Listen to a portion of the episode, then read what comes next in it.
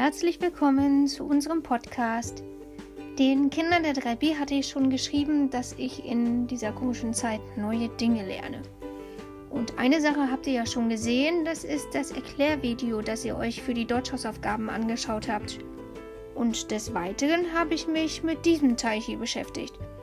Ich weiß noch nicht, wie ich das Programm die nächsten Male hier gestalten werde, aber heute habe ich mir überlegt, dass ich euch eine Geschichte vorlesen möchte.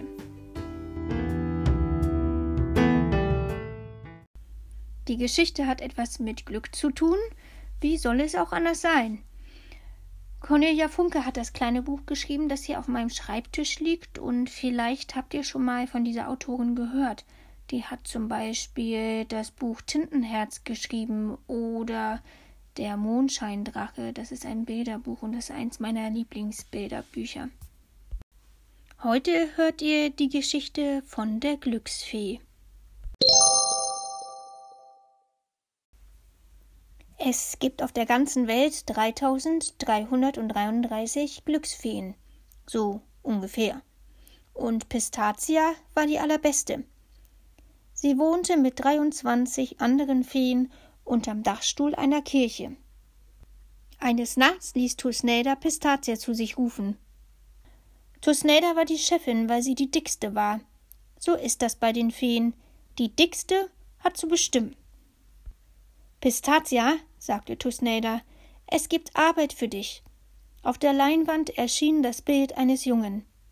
Das ist Lukas Besenbein, erklärte Tusnelda. Sechs Jahre alt, hat ständig schlechte Laune. Der Junge versteht nicht das geringste vom Glücklichsein.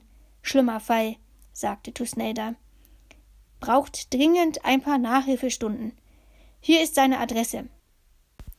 Bin schon weg, rief Pistacia und flog los. Lukas Besenbein schlief. Natürlich, es war schon nach Mitternacht.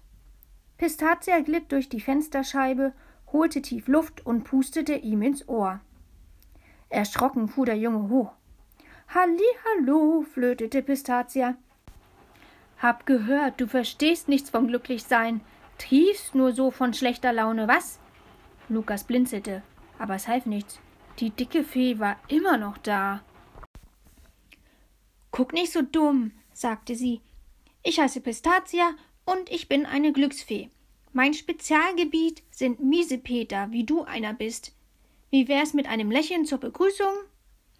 Es gibt keinen Grund, glücklich zu sein, sagte Lukas. Ach nein? Pistacia kicherte und streute dem Jungen eine Prise Feenstaub auf den Kopf. Doch, Glücklich sein macht Spaß. Das ist ein Grund, oder? Komm, Zeit für deine erste Lektion. Sie nahm Lukas bei der Hand und flog los, hinaus in die kühle Nacht. Pistacia setzte Lukas auf dem Dachfürst ab. Zitternd hockte er da und wagte nicht nach unten zu sehen. Na, gefällt's dir hier? Nein. Was ist das für ein schrecklicher Traum? Traum? Blödsinn, sagte Pistacia. Das hier ist eine ernste Angelegenheit. Du sollst das Glücklichsein lernen, und ich habe nicht ewig Zeit, also konzentrier dich. Wie geht es dir? Schrecklich, antwortete Lukas mit klappernden Zähnen. Widerlich, scheußlich, mir ist schwindelig, ich mach mir vor Angst fast in die Hose. Pistacia kicherte zufrieden. Gut, sagte sie. Sehr gut. Dann schubste sie Lukas vom Dach, buxierte ihn zurück in sein Zimmer und ließ ihn über seinem Bett schweben. Möchtest du ins Bett? gurrte Pistacia. Ja, brüllte Lukas. Da ließ Pistacia ihn abstürzen. Rums, mitten aufs Bett. Seufzend wühlte er sich unter die Decke. Oh, flüsterte er, es ist warm und weich und wunderbar. Erste Klasse, wunderbar.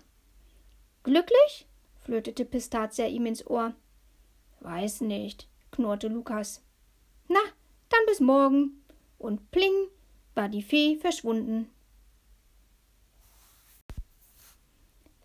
Beim Frühstück saß Pistacia in seiner Tasse. Der Kakao war verschwunden.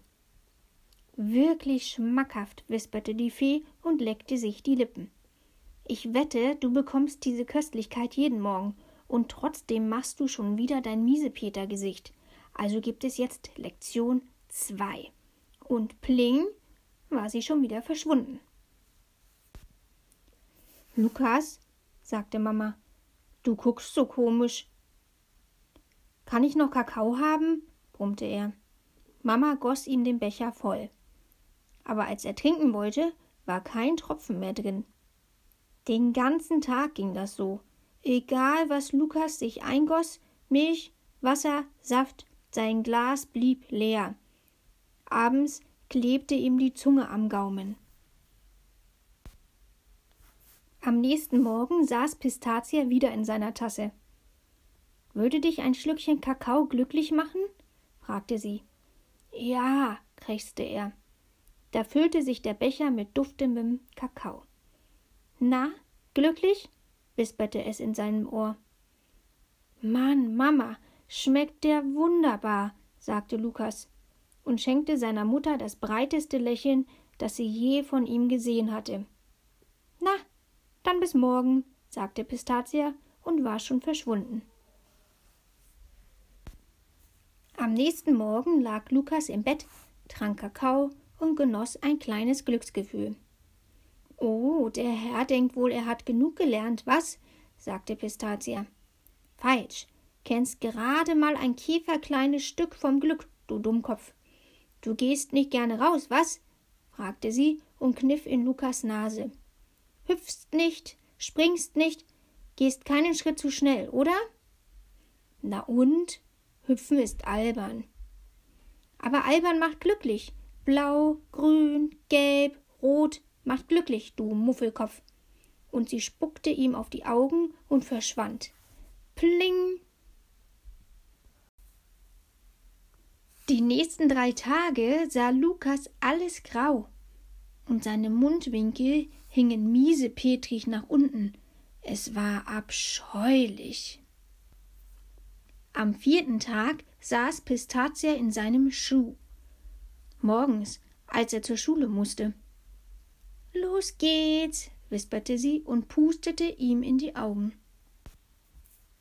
Da hüpfte Lukas los.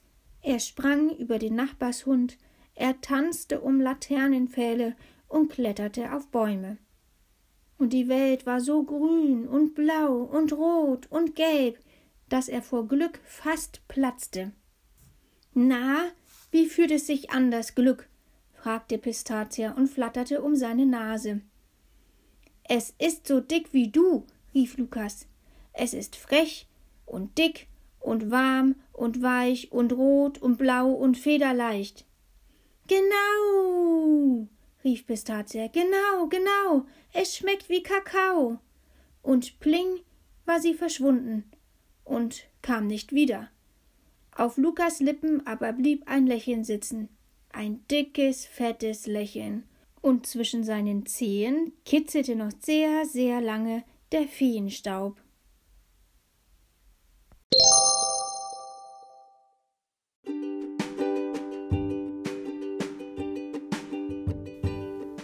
Das war die Geschichte von der Glücksfee. Das hat ganz schön lange gedauert. Die sollte eigentlich schon viel, viel früher bei euch ankommen. Aber wie das so mit neuen Dingen ist, das kennt ihr ja. Manchmal muss man da etwas länger dran arbeiten und schauen, wie etwas funktioniert. Das geht nicht immer so, dass einem das in den Schoß fällt. Das ist bei uns Erwachsenen genauso wie bei euch Kindern. Und das war's dann für heute. Ich werde mal schauen, ob ich Frau Ohlendorf mal hier mit auf Sendung bekomme. Vielleicht lassen wir uns gemeinsam etwas einfallen und dann könnt ihr die Stimmen von uns beiden mal hören. Obwohl, die meisten telefonieren ja schon fleißig mit Frau Ohlendorf und machen Matheaufgaben mit ihr. Aber auf diesem Wege ist das vielleicht auch ganz interessant. Ich wünsche euch noch einen netten Tag und mal schauen, wann wir uns hier wieder hören. Tschüss!